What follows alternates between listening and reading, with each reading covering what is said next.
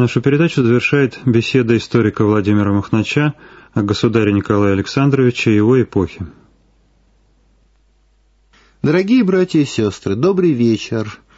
Я хочу немного поговорить с вами о личности нашего последнего императора, дорогого сейчас, почитай каждому русскому сердцу, тем более православного,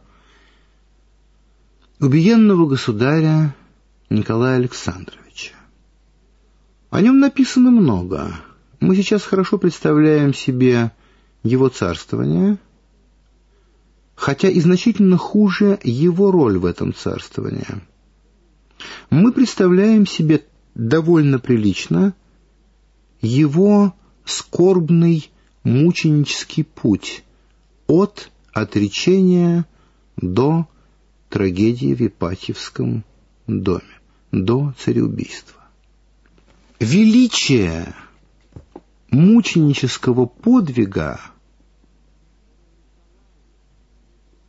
царя Николая и семьи его – настолько очевидно, что, судя по всему, в самое ближайшее время мы дождемся, наконец, официального их церковного прославления.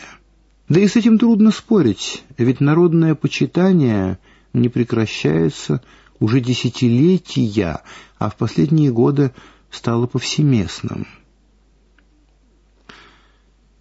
Значительно хуже мы представляем себе императора Николая Александровича как главу государства.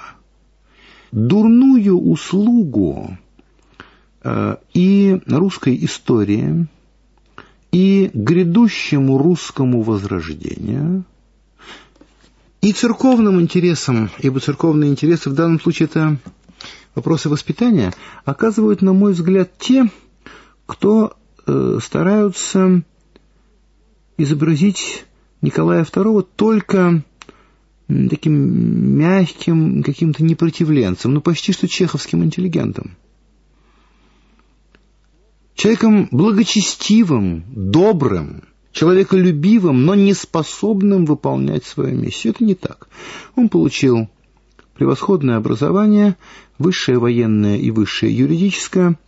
Э, читали ему лекции такие гиганты, как э, профессора Бунги и Победоносцев. Он проходил, как и полагалось любому великому князю, воинский ценз, начиная с подготовки рядового солдата, как э, любой юнкер, и далее на унтер-офицерских и офицерских должностях, причем попеременно в различных родах войск. Он был чрезвычайно интересным руководителем внешней политики собственной страны. Тонким, очень тонким, до прозорливости. В 1898 году именно Николай II был инициатором Международной Гаагской конференции. Именно он совершил первую попытку ограничить, как мы теперь говорим, гонку вооружений. Термин-то поздний, но речь шла именно об этом о договорном ограничении развития наиболее разрушительных видов оружия. Многое не удалось, но Гаагский международный суд существует, это детище Николая II. Более того, Николай II, вероятно, был одним из первых государственных деятелей или первым, который почувствовал опасность противостоящих друг другу оборонительных союзов, тогда русско-французского и тройственного союза центральноевропейских держав. И ведь не ошибался, когда пытался в Бьорке заключить смягчающий эту ситуацию договор с германским императором, не ошибался.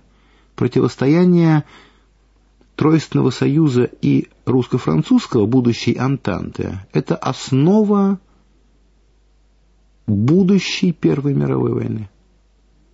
Мы можем говорить о нем смело, как о способном государственном деятеле. Хорошим государственным деятелем император был. православным государственным деятелем? Николай II, конечно же, был. Но еще хуже, пожалуй, мы знаем о том, а каков был человек Николай Александрович. Каковы были его вкусы, привязанности, широта эстетических э, его взглядов. Вот я хочу сегодня обратить ваше внимание на то, что Николай II был типичным человеком своей эпохи. Вот то, что он стремился быть миротворцем, разумным миротворцем, не безумным миротворцем, когда э, миротворение воспринимается э, как капитуляция. Это то, что делают с нашей страной на наших с вами глазах сейчас. Но последовательным миротворцем это было свидетельством того, что он человек своей эпохи сын царя-миротворца Александра III и современник эпохи, когда начинают прилагаться действительно международные усилия, ограничивающие возможность начала войны. Это очень важно. Это не всегда так делалось.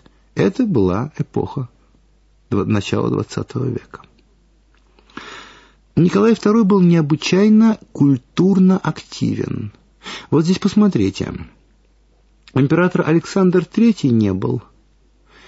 Э, выдающийся руководитель внешней политики России и очень крупный правитель, э, корректирующий реформы своего отца, но отнюдь не отказывающийся от реформ, правитель, при котором начинается, собственно, подъем – России как следствие освободительных реформ Александра II, Александр III не был активен в своей культурной политике. Правда, и за ним числится и театр, и музей имени императора Александра III, но здесь он поддержал, инициатива-то не его была. Исторический музей был назван его именем, и тоже инициатива была не его, а графа Уварова, историка Забелина а Николай II культурно активен сам.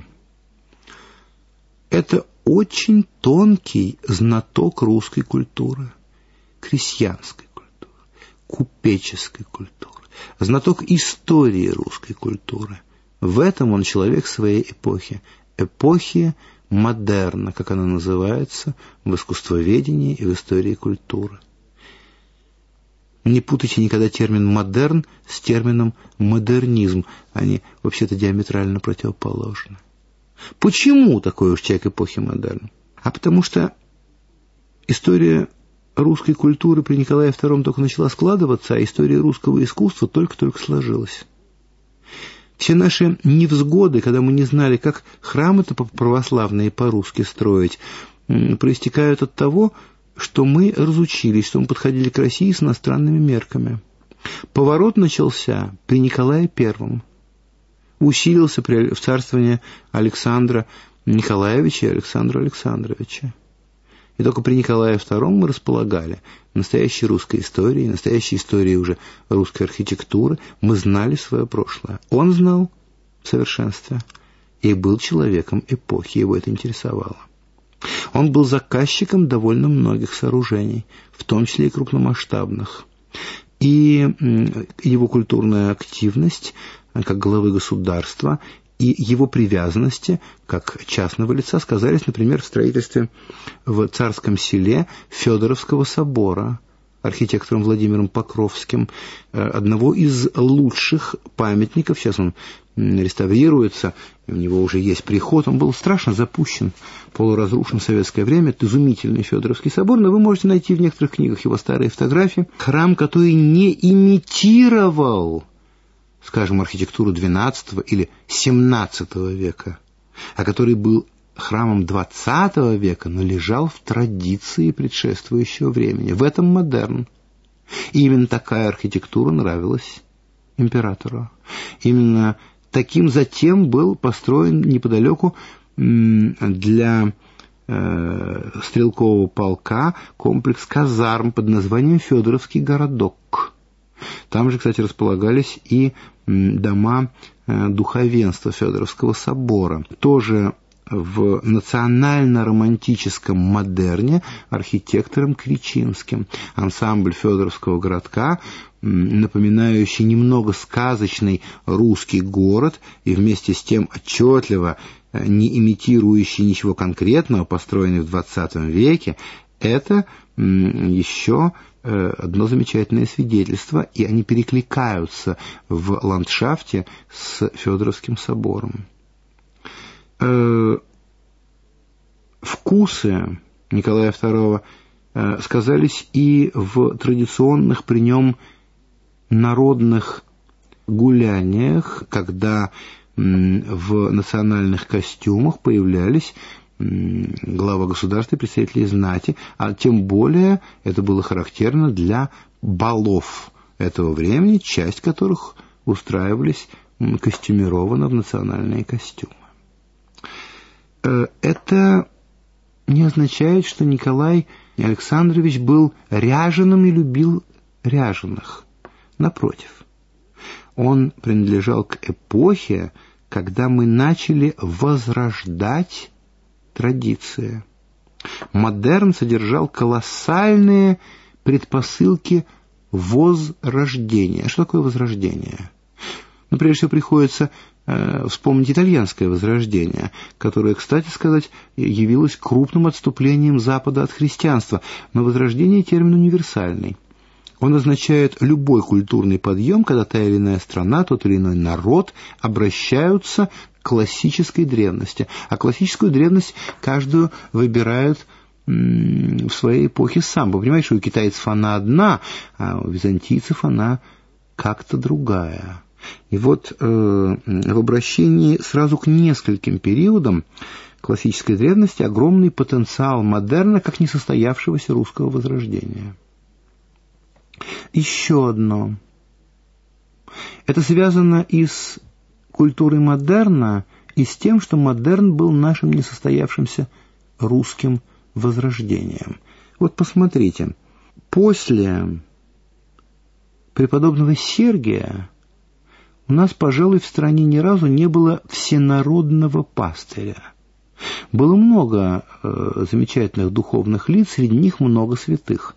Но ведь вы не скажете «эпоха преподобного Серафима», вы скажете «пушкинская эпоха» или «эпоха Александра I». А о конце XIV века мы обычно не говорим эпоха Дмитрия Донского, а говорим эпоха преподобного Сергия. Э, не потому, что один святой был больше, а другой меньше, этого мы вообще с вами знать не можем, а потому что такова его роль. Вот Сергий был всенародным пастырем. Кстати, эпоха конца XIV века была эпохой Возрождения и в Византии, и у нас. Эпоха Рублева. И в начале XX века тоже был всенародный пастырь. Впервые за много веков. Конечно, святой и праведный отец Иоанн Кронштадтский. И вот чрезвычайное внимание к этому последнего государя, он и знал, и он встречался, и он беседовал с ним.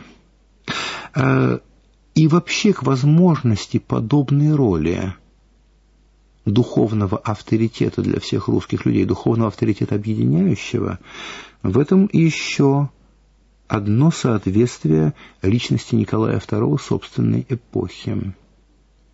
Но, как я уже сказал, художественные вкусы его были вкусами человека модерна. Прежде всего ему нравилась национальная традиция, но модерн вмещал в себе и другое, и очень многое. Он вмещал в себе египетское наследие античное, немного западное, особенно XVIII век и, конечно, наш отечественный русский XVIII век. В модерне же было направление неоклассическое. Так вот, вкусы э, Николая II это видно по э, убранству яхты «Штандарт», по отделке покоев. Это вкусы человека этой эпохи. Ему нравилась опера этой эпохи, расцвет русской оперы. Э, звезда мамонтовской оперы, конечно, Шаляпин. И император приглашает Федора Ивановича ко двору. Он не бежал в припрыжку за модой. Можно точно сказать, что последнему государю не нравился авангард, все авангардные проявления. А нравился модерн, который представлен у нас архитектурой ну, очень многих зодчих, это велича, один из величайших расцветов русского зодчества, а в литературе, скажем, э, художниками-акмеистами, в Николаем Гумилевым, в частности, в эм, живописи художниками мира искусства Кустодиевым, Нестеровым, Билибиным. Э, интересно, что Билибин получает крупные заказы государственного масштаба на монументальное убранство интерьеров в эту эпоху. Э, он признается очень значительным мастером. Итак, вкусы последнего государя. А привязанности? В привязанностях своих он тоже человек модерна и человек начала века. Посмотрите, что, собственно, любит э, император Николай. Он любит кататься верхом, он великолепный э, наездник, но это бывало, это в традиции э, романовской семье. Еще он любит охотиться, они все охотились.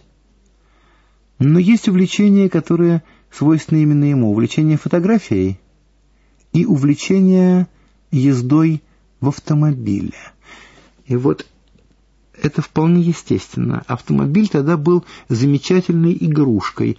На них еще поворачивались и смотрели. И в э, любви э, к автомобильной прогулке последнего императора, ну, если хотите, его игрушка. Это только украшает вот такая безобидная наивная привязанность к чему-то забавному, появившемуся только в это время.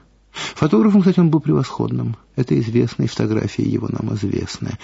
В увлечениях он был виртуозен, как и его предки. Как, скажем, его тезка и выдающийся прадед Николай I, который был прекрасным мастером акварели. То есть и здесь это человек своего времени. Но, может быть, особенно э, Николай II, как человек своей эпохи, выступает в отношении к семье. Несмотря на определенную семейную трагедию, и Александр II был семьянином. И Павел I отличался трогательно рыцарственным отношением к своей супруге. И все-таки дальше больше. Образцовый семьянин Александр III. А император Николай Александрович не просто образцовый семьянин, муж и отец.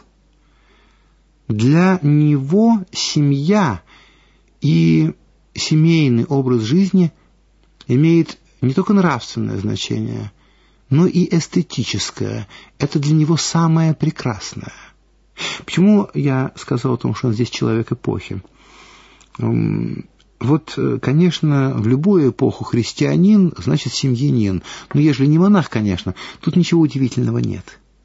Но э, во всей эпохе это так по долгу и по традиции. Не всегда можно сказать, что эпоха увлечена семейными делами. А вот эпоха модерна, эпоха начала века была эпохой, когда м, увлекались частным жилищем, э, особняком или хотя бы дачкой. Прикиньте, сколько дач тогда строилось. А, а на дачах, как известно, проводит время в очень тесном кругу семьи. Увлечение семьей, эстетизация э, всего семейного, восприятие семейного – как самое прекрасное, что окружает человека. Это, предположим, так же, как, скажем, пасторальное увлечение сельской немножко вымышленной жизнью в эпоху классицизма. Это характерно для модерна. И здесь Николай II, конечно же, человек своей эпохи, только очень хороший человек, очень высокого качества. Высокого качества человек своей эпохи. Он даже немножко впереди нее. Когда-то Лев Николаевич Гумилев сказал между делом «Старое никогда не борется с новым, борются две формы нового, а старое уходит само. Рекомендую запомнить, поможет не раз в жизни.